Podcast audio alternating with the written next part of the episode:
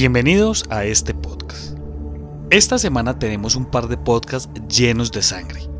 Estaremos hablando de asesinos seriales. Así que desde hoy les pedimos discreción con estos temas. El día de hoy iniciamos con un caso que es bastante aterrador y sangriento. Lo más terrorífico es que esto le puede pasar a cualquier persona o allegado de los que están escuchando este podcast. El día de hoy hablaremos del caso de Junko Furuta, una joven que en Japón es asesinada y torturada. Así que repito que si usted es susceptible a estos temas, deje el podcast en este preciso momento. Para los demás, ajusten sus audífonos y sean bienvenidos. Junko Furuta nace en Misato, en la prefectura de Saitama, Japón. Allí asistió a la escuela secundaria Yashio Minam. Junko vivía con sus padres, su hermano mayor y su hermano menor. Antes de su secuestro, había aceptado un trabajo en una tienda de electrónica, donde planeaba trabajar después de graduarse. Junko fue descrita como una estudiante seria en la escuela secundaria, con altas calificaciones y ausencias muy poco frecuentes. Ella había estado trabajando a tiempo parcial en una fábrica de moldeo de plástico dos veces por semana desde octubre de 1988. Todo esto con el fin de ahorrar dinero para un viaje de graduación que ella había planeado. Ahora pasamos a los hechos, y aquí les pedimos discreción con todo lo que van a escuchar. El 25 de noviembre de 1988, Millano y su amigo Nobuaru Minato deambulaban por la calle con la intención de robar y violar mujeres locales. A las 8.30 de la noche vieron a Junko yendo en bicicleta a su casa después de que ella terminó su trabajo de medio tiempo. Bajo las órdenes de Millano, Minato pateó a Furuta de su bicicleta e inmediatamente huyó de la escena. Millano, bajo el pretexto de que era una coincidencia que había presenciado ese ataque, se acercó a Furuta y le ofreció llevarla a su casa a salvo. Furuta, al aceptar esta oferta, no sabía que Millano la estaba llevando a un almacén cercano, donde reveló sus conexiones Yakuza. Millano amenazó con matarla cuando la violó en el almacén y una vez más en un hotel cercano. Desde el hotel, Millano llamó a Minato y a otros dos amigos, Joe Ogura y Yasushi Watanabe, y ellos allí la volvieron a violar. Alrededor de las 3 a.m., Millano llevó a Furuta a un parque cercano, donde Minato, Ogura y Watanabe estaban esperando. Habían recogido la dirección de su casa de un cuaderno en su mochila y le dijeron que sabía dónde vivía y que los miembros de la Yakuza matarían a su familia si intentaba escapar. Los cuatro muchachos dominaron a la mujer y la llevaron a una casa que era de los padres de Minato, y allí fue violada en grupo. El 27 de noviembre, los padres de Furuta contactaron a la policía sobre la desaparición de su hija. Para desalentar la investigación, los secuestradores obligaron a Junko a llamar a su familia. Allí se vio obligada a decir que había escapado, pero que estaba salvo y que se quedaría con un amigo. Junko también se vio obligada a pedirle a su madre que detuvieran la investigación policial sobre su desaparición. Cuando los padres de Minato estuvieron presentes, Furuta se vio obligada a hacerse pasar por la novia de uno de los secuestradores. Los Minato declararon que no intervinieron porque eran conscientes de las conexiones de acusa de Millano y temían represalias.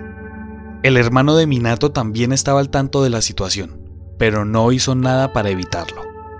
Furuta estuvo en la casa de este monstruo durante 44 días. Durante este tiempo fue violada y torturada de diferentes maneras. Se dice que estos hombres invitaron a más personas de los Yakuza para masacrar a Furuta. Se dice que unos 100 hombres la habían violado. Las torturas que propinaron contra esta mujer fueron la introducción de elementos extraños en su vagina, barras de hierro, lámparas y botellas. La obligaban a beber de su propia orina. La alimentaban de cucarachas, le introducían objetos pirotécnicos en el recto y posteriormente prendían estos artefactos. Además de eso, obligaban a esta mujer a masturbarse frente a ellos. La obligaban a bailar y cantar mientras la golpeaban. Le amputaron un pezón con unos alicates y le perforaron los senos con agujas de coser. También le tiraban mancuernas en el estómago y la quemaban con cigarrillos y mecheros. La situación llegó a tal punto que, según las declaraciones de uno de ellos, le llevaba más de una hora arrastrarse escaleras abajo para ir al baño. Se dijo que Furuta cayó en la inconsciencia debido a los repetidos asaltos, lo que los llevó a hundir su cabeza en un balde de agua cada vez para continuar la tortura. A principios de diciembre, Junko intentó llamar a la policía. Sin embargo, fue descubierta por Millano antes de que pudiera decir algo. Cuando la policía volvió a llamar, Millano les informó que la llamada de emergencia original fue un error. Como castigo por contactar a las autoridades, los atacantes de Furuta rociaron sus piernas y pies con líquido de encendedor y le prendieron fuego. También empujaron una botella grande en su ano, causándole sangrado severo. Según los informes, tuvo convulsiones. Durante su juicio declararon que pensaban que estaba fingiendo un ataque epiléptico, por lo que le prendieron fuego nuevamente. Sobrevivió a estas heridas y continuó siendo violada y torturada. Se informó que Furuta le pidió a sus captores en múltiples ocasiones que la mataran y acabaran con esto, pero se negaron. En cambio, la obligaron a dormir fuera en el balcón durante el invierno y la encerraron en un congelador. Uno de los secuestradores dijo a la corte que sus manos y piernas estaban tan dañadas que les llevó más de una hora arrastrarse escaleras abajo. Debido a la gravedad de la tortura, finalmente perdió el control de la vejiga y el de sus esfínteres, por lo que posteriormente fue golpeada por ensuciar las alfombras. Tampoco podía beber agua ni consumir alimentos, ya que vomitaba después de cada intento, por lo cual recibió más palizas. El 4 de enero de 1989, Junko fue retada a jugar Manjon. Después de perder un juego, Hiroshi Miyano decidió desahogar su ira contra Furuta. En este punto, Junko apenas estaba viva. Debido a la frustración, los muchachos la golpearon con una barra de hierro, la patearon y colocaron dos velas cortas en sus párpados, quemándolos con cera caliente. La pusieron de pie y le golpearon los pies con un palo. En este punto, ella cayó sobre una unidad de estéreo y colapsó en un ataque de convulsiones. Como estaba sangrando terriblemente y el pus emergía de sus quemaduras infectadas, los cuatro muchachos se cubrieron las manos con bolsas de plástico que estaban pegadas con cinta adhesiva en sus muñecas. En ese momento continuaron golpeándola. Además de eso dejaron caer una pelota de ejercicios de hierro sobre su estómago varias veces. Le virtieron líquido para encendedores sobre los muslos, brazos, cara y el estómago y una vez más le prendieron fuego. Junko supuestamente hizo intentos para apagar el fuego, pero gradualmente dejó de responder. Según los informes, el ataque duró dos horas. Furuta finalmente sucumbió a sus heridas y murió ese día. Menos de 24 horas después de su muerte, el hermano de Minato lo llamó para decirle que Junko parecía estar muerta. Temerosos de ser penalizados por asesinato, el grupo envolvió su cuerpo en mantas y lo metió en una bolsa de viaje. Luego pusieron su cuerpo en un tambor de 55 galones, 208 litros, y lo llenaron de concreto húmedo. Alrededor de las 8 pm, cargaron y finalmente depositaron el tambor en un camión de cemento en Tokio. A pesar de la brutalidad impactante de su crimen, la identidad de los jóvenes fue sellada por la corte ya que todos eran considerados menores de edad en el momento del crimen. La revista Shunkan Bunshun reveló los nombres de los cuatro torturadores, indicando que, abro comillas, dada la gravedad del delito, no merecían que respetase su derecho al anonimato. Los cuatro muchachos se declararon culpables de cometer lesiones corporales que resultaron en la muerte, en lugar de asesinato. Para la grabación de este podcast estuve en varias páginas web donde hablaban de este caso y allí se encuentran imágenes bastante fuertes.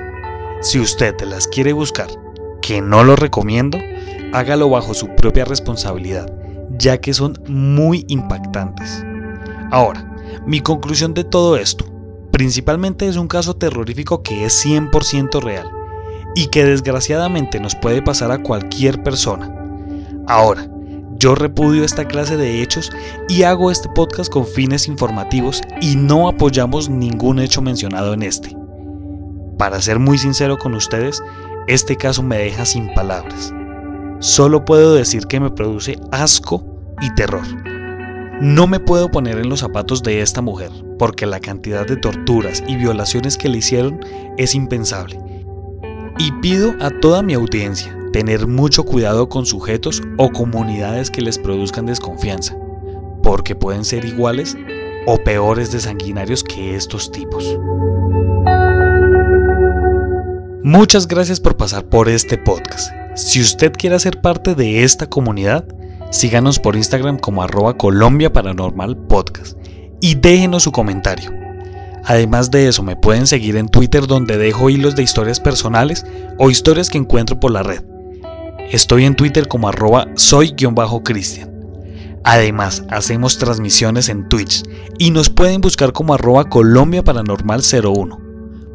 Únase a esta comunidad y le aseguro que se va a divertir con todo nuestro contenido. Muchas gracias y nos estaremos encontrando en otro caso misterioso de la Colombia Paranormal.